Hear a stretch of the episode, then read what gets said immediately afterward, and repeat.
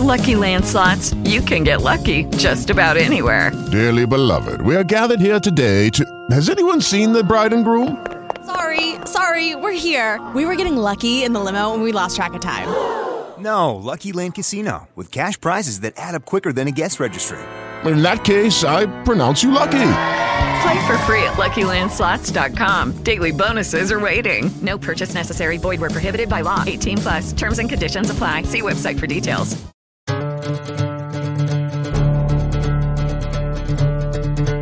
Buenas noches, de nuevo es viernes, de nuevo estamos cerrando semana, primer viernes del último mes del año, primer viernes de diciembre, 3 de diciembre y estamos acá en hora 20 en el espacio para analizar los hechos más importantes de la política y de la vida colombiana. Esta noche queremos hacer un programa especial para escuchar voces relacionadas con esta elección que por primera vez en nuestra historia tendremos en Colombia, la elección para conformar los consejos locales y municipales de juventud, unas elecciones en las que van a participar los mismos jóvenes. No podremos los mayores de 28 años estar votando acá, pero que además será la primera vez que en unas elecciones que tengan validez eh, de parte de la Registraduría Nacional del Estado Civil participen menores de edad, porque pueden votar muchachos y muchachas de entre 14 y 18 años con su tarjeta de identidad acompañados de un adulto que los eh, que pueda responder por ellos y también mayores de edad pero entre 18 y 28 años quienes por supuesto van solos a las urnas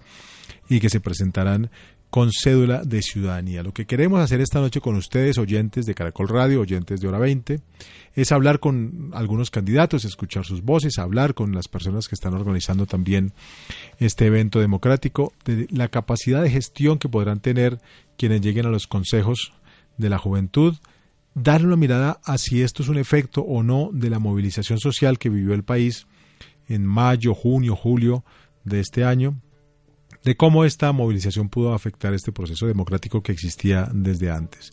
Por supuesto, también hablaremos de los detalles que se han aprendido del proceso de elección, de campaña y de qué esperan que suceda en la jornada del próximo domingo. Para empezar, saludo a un candidato a estas elecciones del Consejo local o municipal de la juventud en el país. Juan Sebastián Pérez Cajamarca. Juan Sebastián, ¿cómo está? Buenas noches, gracias por estar aquí en Hora 20 de Caracol Radio. Hola, muy buenas noches, ¿cómo estás? Muchas gracias a todo el equipo de Caracol por la invitación y por su interés por mostrar la importancia de estas elecciones y que nuestros oyentes puedan entender un poco mejor la dinámica de este hito para la democracia juvenil de nuestro país, que será fundamental de aquí en adelante para la construcción de la historia de la juventud en la política colombiana. Juan Sebastián, pues muchas gracias por decirlo, porque ese es el, propósito de Caracol Radio. Hemos intentado hacerlo a través de los informativos, a través de los noticieros y ahora en nuestro espacio de análisis y debate. Les cuento a todos que Juan Sebastián Pérez es cabeza de lista del partido Alianza Verde al Consejo Local de Juventud en la localidad de Suba, en Bogotá. Juan Sebastián, ¿cómo fue hacer campaña para unas votaciones nacionales, en el caso suyo aquí en Suba, en Bogotá? Un proceso bastante complicado, pero que realmente tiene un choque de emociones muy interesante. Constantemente dentro de nuestra realidad vemos el impacto de las noticias que nos dicen todo el tiempo que hay corrupción dentro de las instancias públicas de nuestro país, que hay apatía por parte de la ciudadanía y que hay un cansancio sincrónico por cómo suceden las cosas dentro del mundo político y electoral pero vivirlo en carne propia es una cuestión muy diferente.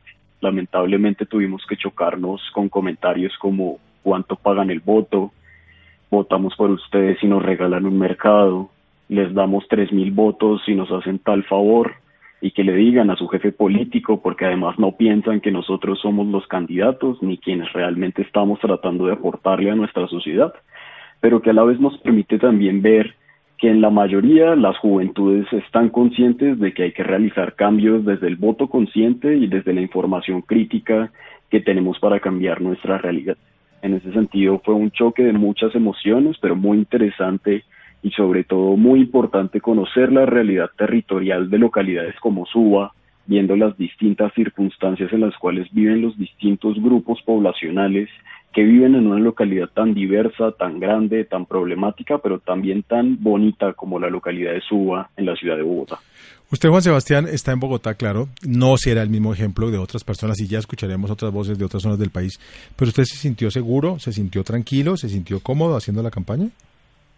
Digamos que en el primer choque, a la hora de salir los primeros días, nosotros estuvimos exactamente 30 días en la calle, una campaña que estuvo recorriendo los barrios de nuestra localidad, hablando con la gente donde en los primeros días se siente el choque de la apatía, de cómo nos ignoran, de cómo la gente no quiere escucharnos, muchas veces con justas causas porque la política no les genera más que malestar, pero con el paso de los, del tiempo y sobre todo con un apoyo de un equipo alrededor y también de los comentarios de la gente positiva que nos encontraba en la calle, uno se va motivando, gente que le, que le dice a uno muchas gracias por tratar de hacer las cosas distinto, por ustedes los jóvenes tratar de tomarse la voz de la ciudadanía y construir una nueva realidad sobre nuestra democracia y consolidar procesos nuevos como este. En ese sentido, pues al principio es fuerte, es chocante, sobre todo para los jóvenes que no tienen mucha experiencia en términos políticos, ni hablando ni relacionándose con la gente, y pues chocarse con comentarios groseros de algunas personas, pero que a medida del tiempo uno se va dando cuenta de que vale la pena tratar de hacer las cosas bien dentro de nuestro país y en las elecciones a los consejos de juventud. Bueno, yo planteaba una cosa al comienzo, hace pocos minutos, Juan Sebastián, de cómo estas elecciones quizás puedan relacionarse con los movimientos que vivimos a mitad de año, esas protestas juveniles, pues unas protestas nacionales, pero que tuvieron una enorme participación de las juventudes en mayo, junio y julio, que con muchas razones decían sentirse menospreciados o no escuchados por parte de las autoridades de este país. Eh, es eh, oportuno y muy necesario además decir que las elecciones a los consejos juveniles estaban planificadas antes de que se produjera ese, ese movimiento de protesta. Pero ocurriendo eso, cambió esta perspectiva de las elecciones, eso modificó lo que ustedes hicieron en campaña, se relaciona ese movimiento de mayo junio con lo que vamos a ver este fin de semana o cómo entiende usted eso, Juan Sebastián? Sí, se relaciona por completo desde el lanzamiento de estas elecciones. En el gobierno Duque, cuando empiezan las distintas conversaciones con los jóvenes en esos meses del estallido social dentro de nuestro país, se lanzan dos estrategias principales para tratar de hacerle ver a la ciudadanía que se les está escuchando, no de la mejor forma desde nuestro punto crítico de la Alianza Verde, que por un lado son las elecciones a los consejos municipales y locales de juventud y por el otro lado es la construcción del Pacto Colombia con las juventudes. En ese sentido, tiene toda la relación de por qué se lanzan los consejos de juventud, a pesar de ya estar planteados previamente, pero por distintas circunstancias como la pandemia, pues no se habían podido realizar. Y en la teoría y en la utopía, efectivamente, es la conexión de la juventud con unos nuevos liderazgos que permitan retomar la confianza dentro de las instituciones y en unos liderazgos que construyan visiones distintas en las ciudadanías jóvenes y en ese sentido también cambió completo en cómo había que hablarle a los jóvenes y en cómo había que tratar de llegarles a través de un mensaje político electoral desde las distintas circunscripciones que se encuentran en estas elecciones, que son partidos, listas independientes y prácticas y procesos organizativos, porque como decía previamente, hay una desconexión por completo entre el Estado, entre lo que sucede en nuestra realidad y en lo que sienten los jóvenes y nosotros como candidatos y futuros consejeros de juventud tenemos que ser esa conexión entre lo que está pasando dentro, dentro de nuestro territorio y entre las necesidades y sentimientos de la juventud para que volvamos a acercarlos a nuestro sistema democrático y que la gente deje de perder la confianza en que las cosas pueden cambiar en el país y que su voto sí sirve, sí funciona que como decimos nosotros, deconstruyamos esos círculos de la desesperanza aprendida que está tan inculcada hoy en la juventud. Otro planteamiento que hice Juan Sebastián y que realmente me, preocupa es qué tanta efectividad tendrán estos consejos de la juventud. O sea, cuando ya estén conformados y dicten su reglamento cada, cada consejo, ¿tendrán efectos reales que podamos ver en la ciudadanía y que nos animen a que la democracia tenga nueva vida? Lucky Land Casino asking people what's the weirdest place you've gotten lucky. Lucky? In line at the deli, I guess. Aha, in my dentist's office. More than once, actually. Do I have to say? Yes, you do. In the car before my kids' PTA meeting. Really? Yes. Excuse me, what's the weirdest place you've gotten lucky? I never win and tell. Well, there you have it. You can get lucky anywhere playing at LuckyLandSlots.com. Play for free right now. Are you feeling lucky? No purchase necessary. Void where prohibited by law. 18 plus. Terms and conditions apply. See website for details. Es un dilema bastante fuerte. Yo creo que sí va a tener un impacto positivo en la representatividad y en la legitimidad que va a generar en los jóvenes y en las iniciativas que se van a poder liderar desde la propia vocación y voluntad de quienes lleguen al Consejo Local de Juventud, pero haciendo las cosas con las uñas, sacando las cosas adelante con nuestros propios incentivos y con nuestra propia voluntad de accionar frente a nuestra realidad. Porque los consejos de juventud, por ejemplo, no tienen un presupuesto público establecido para llevar a cabo ciertas políticas o programas que puedan beneficiar a la juventud, sino que vamos a tener que estar más enfocados efectivamente en la construcción de una dinámica como la veeduría, el seguimiento y el control a cómo es que se está gastando el dinero de nuestro rubro público en las políticas públicas de juventud. Pero aquí sí tiene que haber una presión fuerte por quienes lleguen a los consejos, por la ciudadanía joven en general y por el país en general, que hay que darle más incentivos y sobre todo más herramientas para que el trabajo programático de los consejos de juventud sea efectivo. No podemos dejarlos a la deriva después del 5 de diciembre y olvidarnos de estas elecciones y simplemente salir a decir que fue la nueva apertura de una construcción democrática juvenil. En ese sentido, también hay que tener en cuenta la importancia que van a tener en términos de presión política y en la construcción de agendas públicas el Consejo Distrital de Juventud, en el caso de Bogotá, por ejemplo, y sobre todo el Consejo Nacional de Juventud, que va a poder marcar una pauta política en cómo se deben construir las políticas en nuestro país para los jóvenes. Y eso también va a depender de que los liderazgos que lleguen a estos espacios tengan la vocación de servirle a la ciudadanía y sigan presionando a las instituciones y a la comunidad en general política para que se consolide un proceso que haga a estas elecciones y a este proceso democrático mucho más consolidado y que dé frutos para que, como dices, creamos en la democracia y que este tipo de circunstancias sí sirven para realizar cambios que se vean en la realidad social. Juan Sebastián, antes de terminar con usted o para terminar mejor con usted, con, usted agradeciéndole mucho sus opiniones esta noche es eh, ¿qué, tan involucrado estaba usted antes de este proceso con la vida política? Usted es miembro, lo decíamos antes, del Partido Alianza Verde. O sea, más allá de que hubieran habido o no elecciones ahora, este 5 de diciembre, ¿usted ya tenía una vida política dentro del partido o qué tanto aumentó su participación política con este proceso? Efectivamente, yo ya tenía una vida política dentro del partido y yo vengo de procesos de liderazgos estudiantiles dentro de la universidad a la que pertenezco, como, como la Universidad del Rosario, pero donde vengo consolidando un proceso interno dentro del Partido Alianza Verde con una red que se llama Verdes Universitarios, la cual consolida y aglomera a los jóvenes estudiantes de educación pública y privada de educación superior del Partido Alianza Verde y a través de distintos procesos políticos desde el año 2019, pero efectivamente mi participación política se aumenta por completo con una elección de la vida real, con un proceso democrático por completo y donde hemos venido consolidando un proyecto tanto de presente como hacia futuro en términos del largo plazo y de la construcción de las metas que nosotros nos planteamos como jóvenes en el Partido Alianza Verde.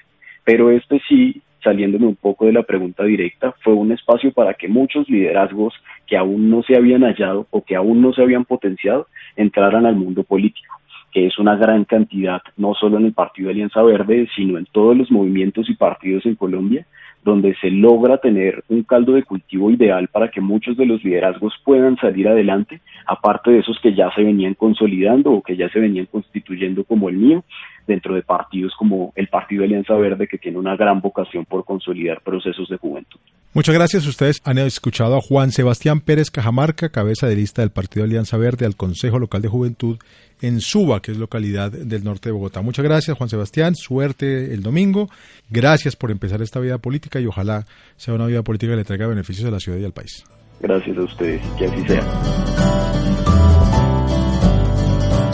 Continuamos en hora 20 de Caracol Radio hablando sobre la elección que tendremos el próximo domingo de los consejos locales y municipales de la juventud. Lo que uno esperaría es que este proceso, las campañas que terminaron hoy, eh, las propias votaciones y después la conformación y trabajo de los consejos, pues toquen temas que realmente les eh, duelan, les tengan que ver, tengan que ver con las personas de esta edad. Porque, por ejemplo, esta semana, en las últimas cifras que conocimos sobre desempleo, otra vez el mayoritario, el número más grande de desempleo toca a los jóvenes. 19,4% para el mes de octubre, eh, que tiene, incluso siendo un número tan alto, significa una reducción porque en eh, octubre del año pasado, del 2020, fue casi del 24%, 23,2% el número de jóvenes desempleados. Además, como en casi cualquier otro sector de la población, la tasa de desempleo en las mujeres jóvenes es mayor que la de los hombres. En el caso de las jóvenes, con un drama enorme porque casi duplica la tasa de los hombres. Son 26% de las mujeres que no encuentran trabajo, mientras el 14,6% de los jóvenes que quieren hacerlo tampoco lo logran. Ese podría, debería ser un tema esencial que, que, saliera de esta campaña, de lo que estamos hablando, de los consejos de la juventud. Para seguir hablando del tema, para seguir analizándolo, invitamos ahora a la directora de la MOE, del Movimiento de Observación Electoral, Alejandra Barrios. Alejandra, ¿Cómo está de la misión de observación electoral? Alejandra Barrios, buenas noches, gracias por estar con nosotros. Buenas noches, Alfonso, y buenas noches a todos los que nos están acompañando el día de hoy. La estaba convirtiendo usted en movimiento, de pronto podía lanzar lista. sí, sí, ya me estabas convirtiendo en movimiento. No, difícil lanzar lista porque vamos a estar observando en nueve ciudades. Eh, vamos a tener 261 observadores. La verdad, Alfonso, nos hubiera encantado haber podido observar en todo el país, pero esto se nos juntó las juntas de acción comunal que fue el domingo pasado con las elecciones de los jóvenes y pues obviamente preparando el megaproceso electoral que se nos viene el próximo año para Congreso y Presidencia, así que no nos dio para tanto. ¿Qué le parece Alejandra si empezamos por ahí? Porque es que en este país le aparecen a uno unas elecciones que a veces, a veces la gente ni se entera. Efectivamente, el domingo pasado las juntas de acción comunal, este domingo que viene los consejos de la juventud, incluso con un atravesado y el sábado con algo de un partido, el Congreso del Polo, que también tiene unas votaciones y que ahí también hay que hacer un conteo y un trabajo institucional. Eh, ¿Qué tan efectivas para darle vigor a la democracia colombiana, que en últimas es de lo que se trata, son este tipo de jornadas cuando pueden pasar incluso anónimas para la mayoría de la población? Pues mira que pueden pasar anónimas para la mayoría de la población, pero en el contexto electoral, si uno las va entrelazando, las va trenzando, lo que se está dando cuenta es que todo esto está movilizando y va a terminar tributando el proceso electoral del próximo año. Mira, estamos hablando de un censo electoral, solamente para que lo pongamos en dimensión, de nueve, casi nueve millones y medio de jóvenes entre 18 y 28 años, nueve millones cuatrocientos largos. Hay nueve millones cuatrocientos mil jóvenes que si traducen las movilizaciones que se empezaron en el mes de abril en movilización política, partiendo por ejercicios ahora de representación, 41 mil candidatos no es un número despreciable eh, eh, de candidatos para las elecciones de la juventud empiezan a ser un factor decisivo para las elecciones del próximo año. Es decir, eh, ahí tienes nueve millones y medio de votos donde yo creo que los partidos políticos, los candidatos a la presidencia, tienen que prestar muchísima atención porque ahí están las agendas precisamente que estás mencionando, agendas de educación, agendas de falta de conectividad, agendas de acceso a, trabajo, que ha sido además mucho más difícil, como lo señalabas, para las mujeres. Entonces tenemos una agenda social que creo que por primera vez se puede imponer de manera mucho más fuerte que la agenda de la violencia. Bueno, Alejandra, y usted que está además en esa tarea de emisión de las campañas, de observación de las campañas, encuentra que los candidatos actuales, precandidatos a la presidencia de la República o precandidatos al Congreso de la República, le están parando bolas a este proceso de los jóvenes o también lo dejaron pasar? No, yo creo que le están, le están poniendo atención, sobre todo las organizaciones políticas, los partidos políticos le están poniendo atención. Si haces una revisión de las diversas tarjetas electorales, hay participación de todos los partidos políticos. Eh, pues obviamente están los nuevos que apenas tienen personería jurídica, que no alcanzaron a presentar jóvenes, estamos hablando de Oxígeno Verde, estamos hablando de Salvación eh, Nacional, que no presentaron jóvenes, pero Colombia Humana, UP de la Alianza, tiene lista de jóvenes en todo el país, Partido Conservador, Partido Liberal, Centro Democrático, Mira, es decir, aquí hay una apuesta que además es muy importante y lo voy a señalar en este momento, ya no desde la lógica de participación de los jóvenes, sino de eh, conformación de los partidos. Ojalá esto sirva para vigorizar las organizaciones políticas. Ese tema de tener candidatos jóvenes, porque son los hijos, los sobrinos, eh, para Cámara y Representantes de alguien que era un senador o exalcalde, etcétera, es algo que está matando a los partidos, los está vaciando por dentro. Ojalá este tipo de elección sirva para que los partidos convoquen esos liderazgos y esos liderazgos puedan proyectarse además a otros cargos de representación en futuras elecciones, alcaldías, consejos, asambleas, juntas administradoras locales. No podemos olvidar que los consejos municipales de juventud son solamente órganos consultivos. Es decir, no podemos hacerle falsas promesas a los jóvenes, no son órganos de decisión de sobre sus agendas, son órganos netamente consultivos. Ahora, eso, eso realmente qué importancia tiene. Me parece muy valioso este punto, Alejandra, porque hay figuras, por ejemplo, del Cabildo Abierto, que es una figura tan importante por su nombre y su la remembrancia histórica que conlleva, que tenemos ahí como un mecanismo de participación y que se hace de vez en cuando. Hace poco se hizo un cabildo para hablar del POT en Bogotá, por ejemplo, pero uno siempre se queda pensando que es un poco un saludo a la bandera, que es un poco perder el tiempo. Entonces, cuando, cuando se conforman con tanto esfuerzo estos consejos que se sabe no va a tener poder decisivo, sino consultivo, y queda dependiendo de que cada alcalde eh, le, ponga más atención o no, o los use mejor o no para sus fines políticos, ¿vale la pena un esfuerzo de este tamaño para que no tengan mayor, eh, mayor trabajo? Sí vale la pena un esfuerzo de este tamaño porque Alfonso lo que quedó demostrado con toda la movilización social donde los liderazgos los tuvieron los jóvenes, es que no teníamos canales de comunicación con los jóvenes. Aquí estaba pasando una tragedia en temas escolares de acceso a Internet, de acceso al trabajo, de desempleo. Imagínate una familia, no sé, de 5, 6, 7 personas en un apartamento de 40, 50 metros cuadrados, dos habitaciones, eh, encerrados más de un año además todo el tema que eso genera emocional entre los jóvenes y lo que quedó demostrado es que no era el Congreso de la República el que estaba representando esas agendas, el que había tenido, el que tenía los lazos vasos comunicantes con los jóvenes, no eran los consejos, los eh, alcaldes inclusive los más progresistas se vieron completamente sobrepasados, digamos una alcaldía de, de tono progresista como es la de Cali, eh, donde está Jorge Iván Ospina, eh, fue donde tuvo un estallido social muchísimo más fuerte. Y no tiene que ver o con la calidad de la alcaldía, sino con la calidad de acceso a los servicios del Estado. Entonces aquí lo que quedó demostrado es que estamos hablando que por lo menos 9 millones de jóvenes, 12 millones entre los 14 y los 28 años, no tenían con quién hablar. Entonces, ¿sí estamos frente a un escenario consultivo? Claro que sí, pero es el único escenario que ojalá de manera institucional sea muy bien aprovechado por los nuevos gobiernos que vienen, eh, por el nuevo gobierno que viene, el nuevo Congreso de la República y por las autoridades actuales locales para poder conversar con jóvenes de manera organizada eh, cuáles son esos retos, cuáles son las decisiones que hay que tomar. Porque si no estamos a la vuelta de otras eh, movilizaciones sociales el próximo año. Yo no creo que esto se haya acabado. Lo que pasa es que tenemos 285 muchachos que están en la cárcel y eso hizo que eh, miedo, eh, cansancio de estar en la calle, etcétera, desactivara la movilización, pero no se solucionaron los problemas. Ahora, Alejandra, quiero que hablemos de, de participación, porque eh, Primero, pues, son las primeras elecciones de este tipo en el país y eso, pues, ya, ya que se hagan, entraña una, una mejora.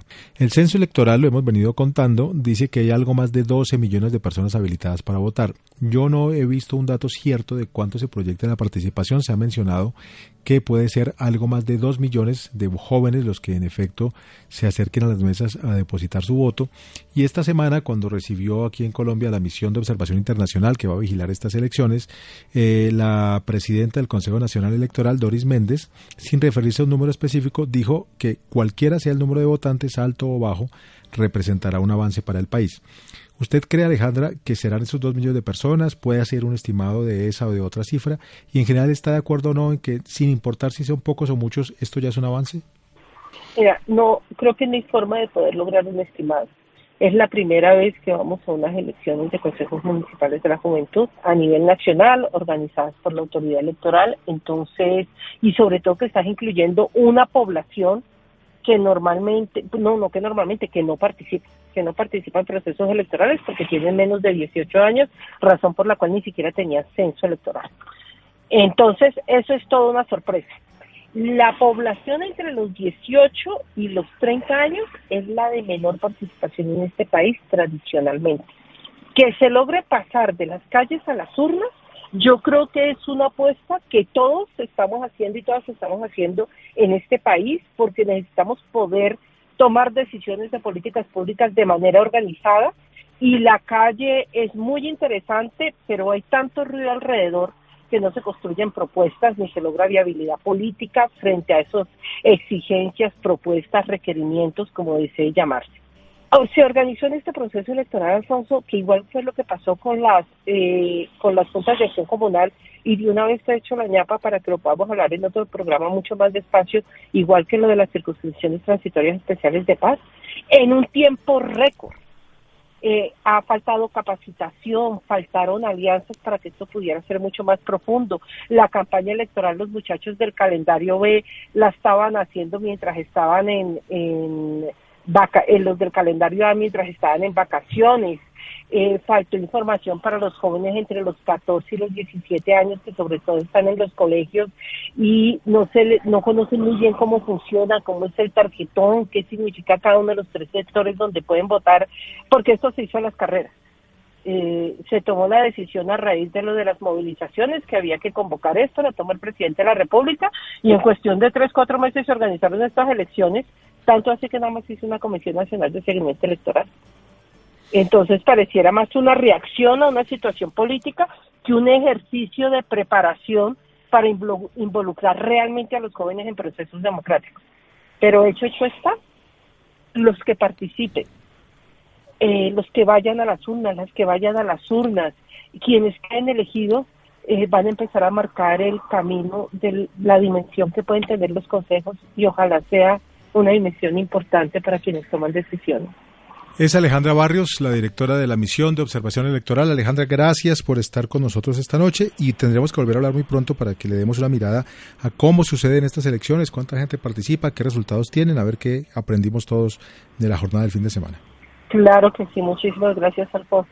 Estamos en hora 20 de Caracol Radio, estamos hablando sobre las elecciones para los consejos locales y municipales de la juventud y vale la pena recordar para quienes quieran participar que de hacerlo pueden tener unos beneficios, beneficios como votantes, así como sucede en cualquier otra elección.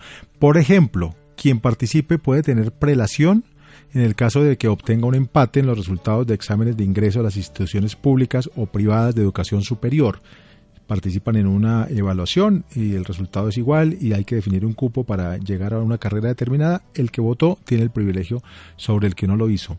También pueden obtener rebaja de un mes en el tiempo de prestación del servicio militar obligatorio, si son soldados, bachilleres o auxiliares bachilleres, en el caso de los hombres, por supuesto, que son quienes lo prestan en Colombia y una rebaja de hasta dos meses si son soldados campesinos o soldados regulares.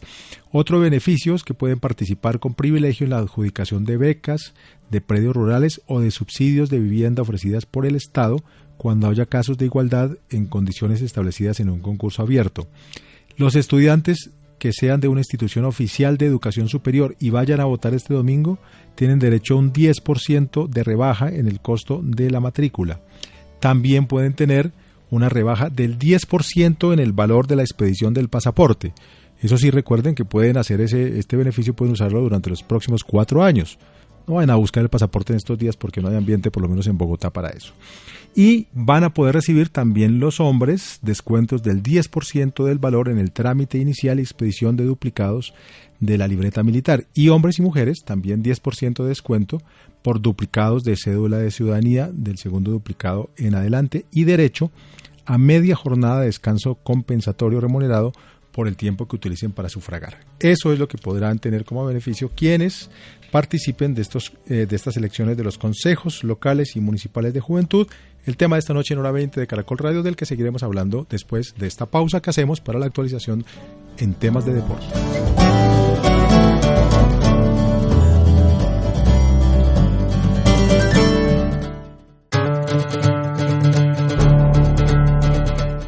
Continuamos en hora 20 de Caracol Radio. Gracias por seguir con nosotros. Volvemos después de esta pausa de los deportes para seguir hablando de las elecciones a los consejos locales y municipales de la juventud. Hay que hablar, por ejemplo, de la conformación de que tendrán estos consejos, que es a veces compleja de entender porque dependerán de la población de cada ciudad o municipio. Dependiendo de ese número de habitantes se dará una cantidad determinada de curules. Puede ser siete en unos casos, trece en otros, o 17 escaños en, en, los municipios más grandes. Y además en ciudades como Bogotá, ciudades capitales, pues habrá ese número de eh, consejeros 17 por localidades, lo que puede sumar una cantidad de centenares de concejales, consejeros, perdón, en una sola ciudad. Además, se hará una eh, participación del 30% de los, eh, los candidatos que están tomando juego en estas elecciones del domingo, se participa 30% de partidos tradicionales, 30% de prácticas y procesos organizativos y 40% de listas independientes. En términos de inscripciones, los partidos políticos anotaron 4.350 listas y fueron de lejos el sector que más candidatos presentó a estas elecciones de las juventudes. Una vez elegidos y conformados los consejos, la tarea, mencionábamos algo en la primera media hora, la primera tarea que tendrán será la de redactar su propio reglamento, realizar una hoja de ruta de trabajo y hacer veeduría en cada uno de sus territorios a las decisiones y seguimiento de política pública en beneficio de los jóvenes. Escuchábamos en la primera media hora a un eh, participante como candidato en estas elecciones y ahora saludo a un segundo candidato, Joaquín Guasa. Joaquín, buenas noches, gracias por estar con Hora 20 de Caracol Radio. Muy buenas noches, muchas gracias a ustedes por hacernos la invitación. Joaquín es candidato a consejero de juventud en Santander de Quilichao, un municipio del norte del Cauca, y lo hace por la lista independiente Jóvenes por el Cauca. Empiezo con usted, Joaquín, preguntándole por la situación en donde usted, del, del sector donde usted vive. Es quizás una de las zonas con niveles más altos de violencia en Colombia. ¿Para usted fue fácil hacer esta campaña o estuvo algún momento con temor o con algún tipo de intimidación? Pues bueno, eh, Vivo aquí en Santander de Clichao, un municipio que ha sido muy afectado por el tema de la violencia armada. Se han presentado muchos grupos organizados al margen de la ley y, y es como un algo cotidiano ya en estas. It is Ryan here and I have a question for you. What do you do when you win? Like, are you a fist pumper? a woohooer, a hand clapper, a high fiver. I kind of like the high five, but if you want to hone in on those winning moves, check out Chumba Casino. At ChumbaCasino.com, choose from hundreds of social casino style games for your chance to redeem serious cash prizes. There are new game releases weekly, plus free daily bonuses. So don't wait. Start having the most fun ever at ChumbaCasino.com. No purchase necessary. BGW. Void were prohibited by law. See terms and conditions. 18 plus. Judy was boring. Hello. Then Judy discovered ChumbaCasino.com. It's my little escape. Now Judy's the life of the party. Oh, baby, Mama's bringing home the bacon. Whoa, take it easy, Judy. The Chumba life is for everybody. So go to ChumbaCasino.com and play over 100 casino style games. Join today and play for free for your chance to redeem some serious prizes. ChumbaCasino.com. No purchase necessary. Void where prohibited by law. 18 plus terms and conditions apply. See website for details. Estas tierras, dentro de lo que cabe, para realizar la campaña, pues en algunos momentos se sintió un poco de temor porque empezar vida política, vida eh, de, de, liderar procesos participativos en medio de la juventud es, es algo complejo en lugares donde la violencia es un, es un factor del día a día.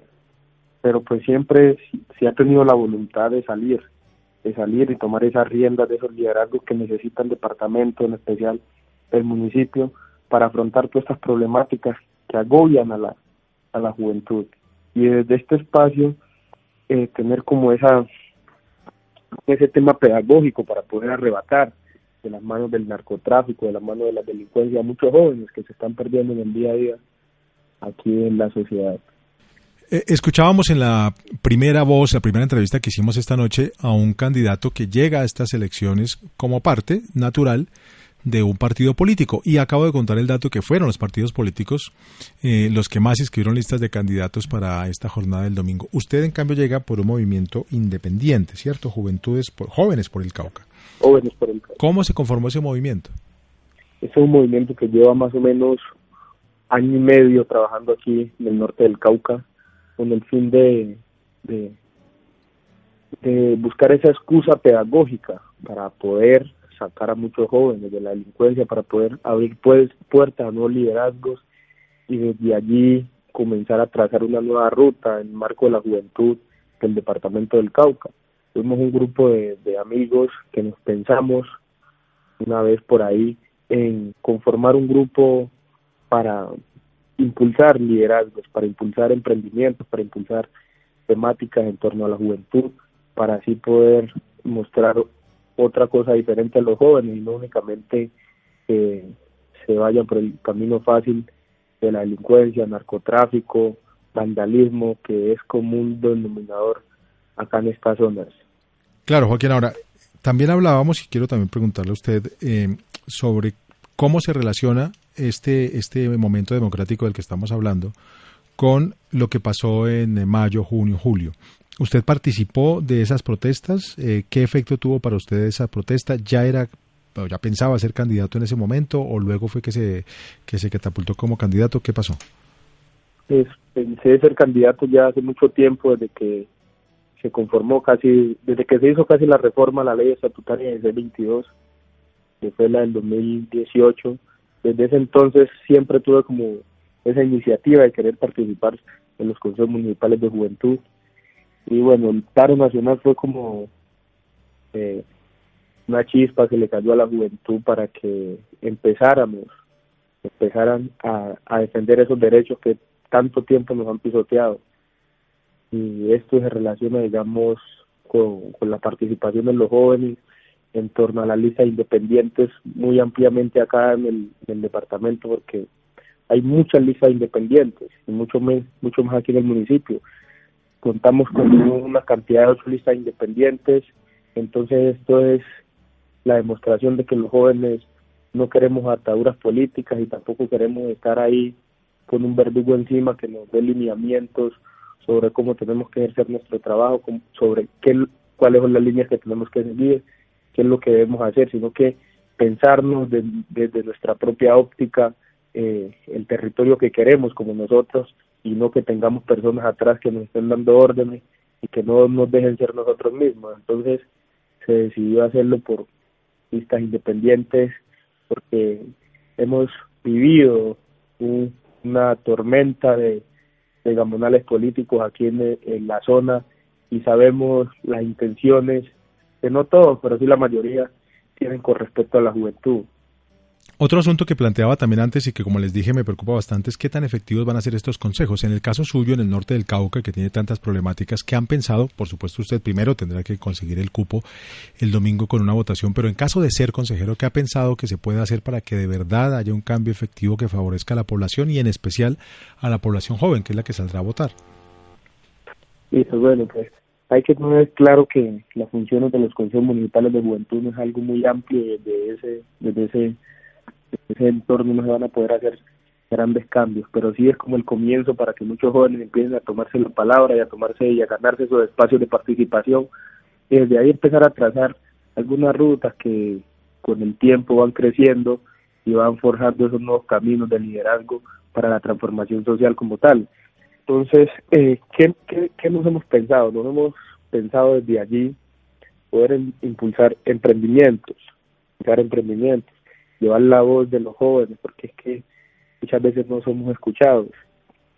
Y lo que yo considero que es necesario para que haya un cambio verdadero en el país, en el departamento, en el mismo municipio, es la descentralización de, o sea, de todas las instituciones públicas.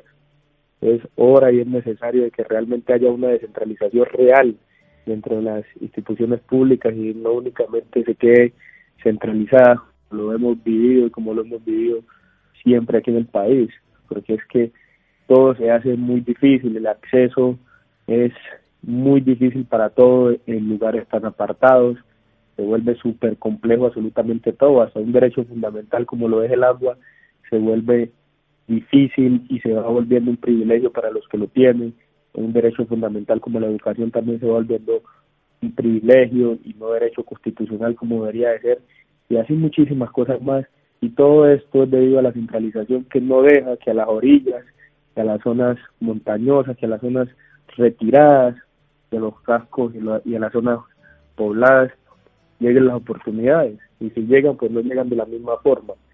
Entonces considero yo que eso es como un trabajo que no vamos a hacer desde los consejos municipales, pero sí desde ahí empezar como a, cambiar esa mentalidad a la gente y comentarle lo que realmente tiene así el país, que es la centralización. Y, le reconozco, Joaquín, que desde esta centralización que usted dice y de lo que concuerdo es quizás el problema más grave que tengamos en la organización del Estado colombiano, eh, pues justamente aquí en Bogotá yo no he visto para nada un fervor o un interés ojalá sea distinto, pero no lo he visto yo, un interés por estas elecciones del domingo. Allá en su zona, ¿usted qué espera que pase el domingo? ¿Qué tanto cree que hay interés por participar? Pues bueno, el compañero ahorita en su entrevista dijo algo que es muy cierto, ¿no? Con respecto a las elecciones. La gente está acostumbrada a que eh, cuando votan por alguien necesitan algo a cambio. En estas elecciones, como es algo que no hay un rubro económico para hacer política, hacer campaña, pues mucha gente dice, no, pues yo para qué voto si a mí no me van a dar absolutamente nada con eso, ¿qué voy a ganar yo con eso?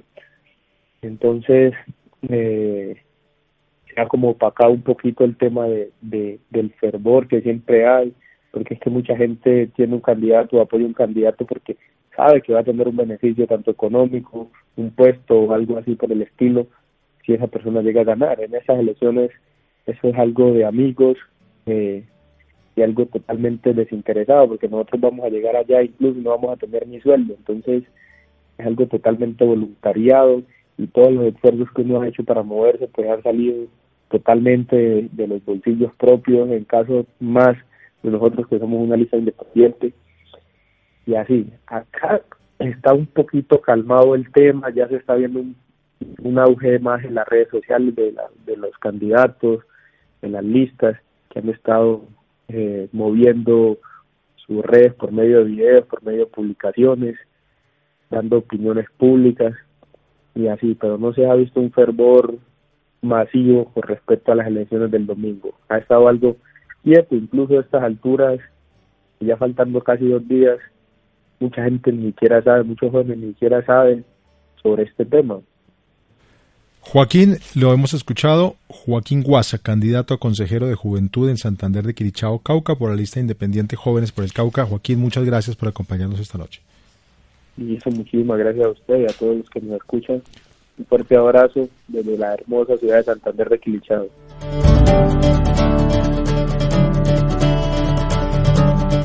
Y después de escuchar a este segundo candidato que hemos oído en esta noche, vamos a volver a hacer algo de análisis a lo que ellos nos dicen y a este proceso en general de elecciones para los consejos de la juventud. El gran reto, lo he intentado resaltar en, esta, en este programa, está en cómo vamos a hacer que la gente, los jóvenes, acudan a las urnas el domingo. Una encuesta muy reciente hecha por Cifras y Conceptos que contamos acá en Caracol Radio mostró que el 69% de los encuestados jóvenes no sabe qué son los consejos locales y municipales de juventud, no sabe que habrá elecciones y por eso hay un temor que realmente de los más de 12 millones de personas habilitadas para votar, pues haya una participación escasa. Para hablar de esto y de otros temas, saludamos ahora a Larisa Pisano, analista, periodista, compañera de muchas noches. Larisa, ¿cómo está? Buenas noches, gracias por estar hoy con nosotros. Hola Alfonso, buenas noches y un saludo a todos los oyentes de Orante. Larisa, ¿cómo ve usted esto de los consejos de la juventud, las votaciones que tendremos el próximo domingo? Y empiezo preguntándole por eso con que terminamos eh, hablando con Joaquín. Eh, ¿Realmente si habrá una participación multitudinaria o será una cosa como muy magra de participación? No, yo, yo preveo precisamente por lo que usted estaba señalando de que ha habido, digamos, muy poca difusión en el lenguaje de los jóvenes, el lenguaje juvenil, del propósito de los consejos, eh, va a haber una votación bajita. Es decir, siento que falta conocimiento y falta motivación, un poco ligado además al tema de información, al hecho de que muchos partidos políticos, pues por supuesto, han aprovechado este escenario como, como, como su función y como deben hacerlo para promover candidaturas por dentro de los partidos para estos consejos locales. Pero me parece que, que aún es un, son una figura demasiado institucional y que ha faltado explicarse más a la población juvenil en aras de convocarla para las votaciones del domingo. De esos 12 millones, yo creo que ni siquiera el 30% saldrá a otras. Bueno, ¿qué, ¿qué, deberíamos hacer? Porque esperamos que estas elecciones se repitan. ¿Qué deberíamos hacer para un, eje, un proceso futuro, aprendiendo de este que estamos terminando, para lograr eso que usted nos señala, Larisa, enamorar a los muchachos y que se involucren mucho más y que no sea una participación del 25-30%, sino ojalá del 60-70% eligiendo sí. sus consejos? Creo, Alfonso, que lo primero que hay que hacer son campañas de carácter emocional. O sea, no podemos solamente limitarnos a que el presidente o los alcaldes salgan e inviten a votar o que el registrador lo haga, sino realmente campañas publicitarias que permitan recoger, además, la importancia de estos consejos en la actual coyuntura. Recordemos que desde 2019 en Colombia ha habido una explosión del movimiento juvenil y de sus demandas de educación, salud, empleo, que son importantes en la agenda pública y que han mostrado ser motivadas por un actor que tiene una gran importancia política, que es la juventud colombiana. Están los canales de acercamiento y de relacionamiento con la institucionalidad. Es fundamental que la gente salga a votar, digamos, y aproveche estos espacios para que puedan ser ocupados con su propósito, que es el de servir de, de correas de transmisión entre los jóvenes y, y el Estado. Larisa, eh, lo, la, el otro punto de preocupación que hemos intentado resaltar a lo largo del programa es qué tan efectivos serán estos consejos. Uno no tiene claro tampoco qué es lo que van a hacer. Nos decía Joaquín ahora ni siquiera tendrán un sueldo. Entonces, bueno, cuando se reúnan y encuentren que hay algunos problemas y tienen unas ideas, ¿eso tendrá alguna viabilidad para que se convierta en realidades?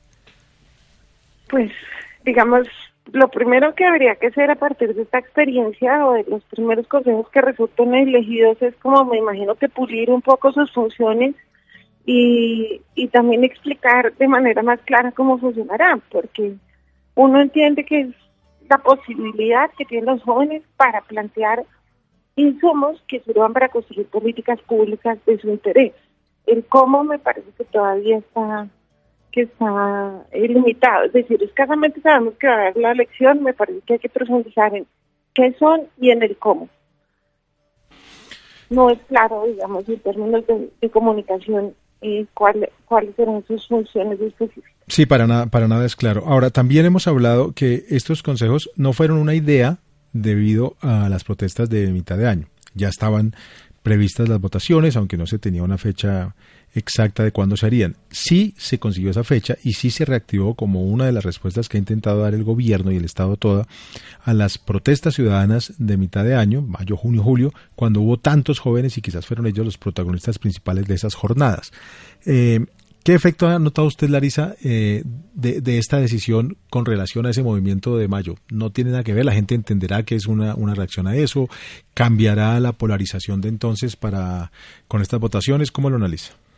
Son como dos cosas. Primero que sí es una posibilidad para quien, para que los jóvenes que manifestaron y que señalaban, digamos, no tener canales de comunicación con el gobierno y con el Estado, tengan la posibilidad de generar, de tener conciencia de que van a tener una incidencia institucional si participan. Es una gran oportunidad. Ahora, ¿qué tanto articulan los del movimiento del paro? No lo sé.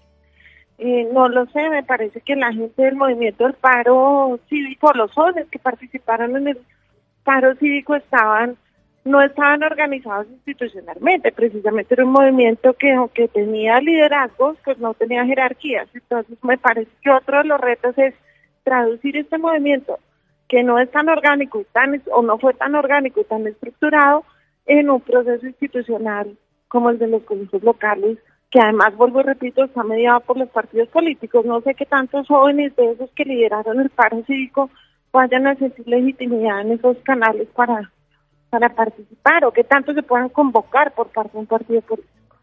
Larisa, muchas gracias por estar con nosotros. Una última pregunta, eh, con las limitaciones que hemos hablado acá de lo que se ha podido conocer, que ha sido también tan escaso de esta campaña, ¿pudo notar usted de que, que hubo algún cambio en la agenda de estas de este proceso electoral, que a raíz de estas votaciones por los consejos de la juventud se empezara a hablar de temas de los que no estamos tan acostumbrados a hablar en el país o nos quedamos también en un poco más de lo mismo? No, en absoluto. O sea, no siento que que haya habido, pues digamos que no, no han estado ni la elección en la agenda y por supuesto los temas de la elección tampoco han estado presentes. Esperemos que mejoren los mismos procesos, pero por ahora muy limitado el papel ya tenía la convocatoria a, a la elección. Pues estaremos muy pendientes el domingo, Larisa. Seguramente volveremos a hablar para que analicemos en este espacio y en otros espacios de Caracol Radio cómo fue esa jornada y si va a tener algún efecto. Quizás nos sorprende la participación, uno nunca sabe y, y nos pondrá a hablar de otra cosa, ¿no?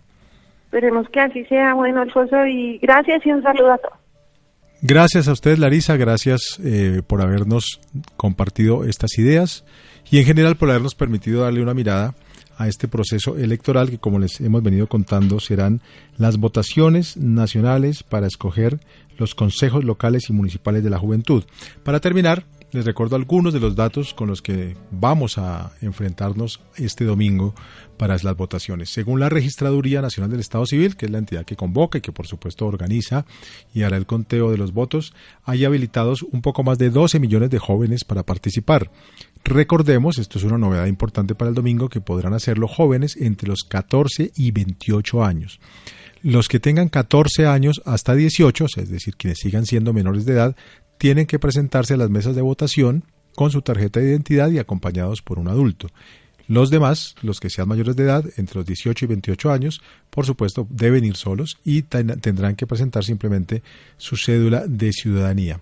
Están habilitadas para estas votaciones de este domingo 5 de diciembre 19.000 mesas.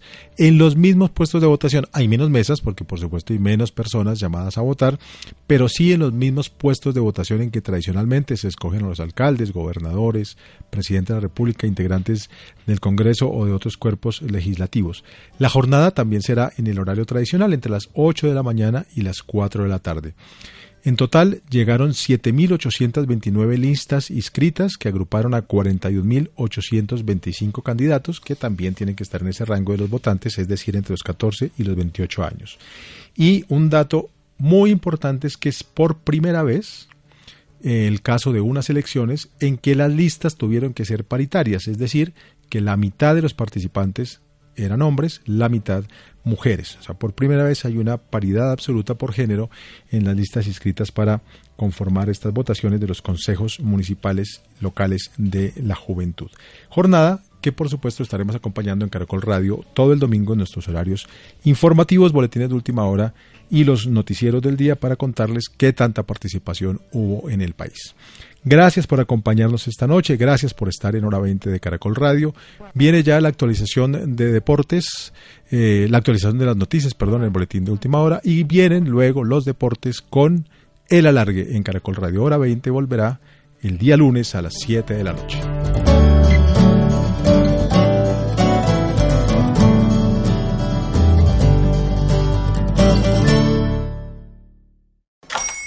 Hola, buenos días, mi pana. Buenos días, bienvenido a Sherwin Williams. ¡Ey! ¿Qué onda, compadre? ¿Qué onda? Ya tengo lista la pintura que ordenaste en el ProPlus app. Con más de 6.000 representantes en nuestras tiendas listos para atenderte en tu idioma y beneficios para contratistas que encontrarás en aliadopro.com. En Sherwin Williams somos el aliado del PRO.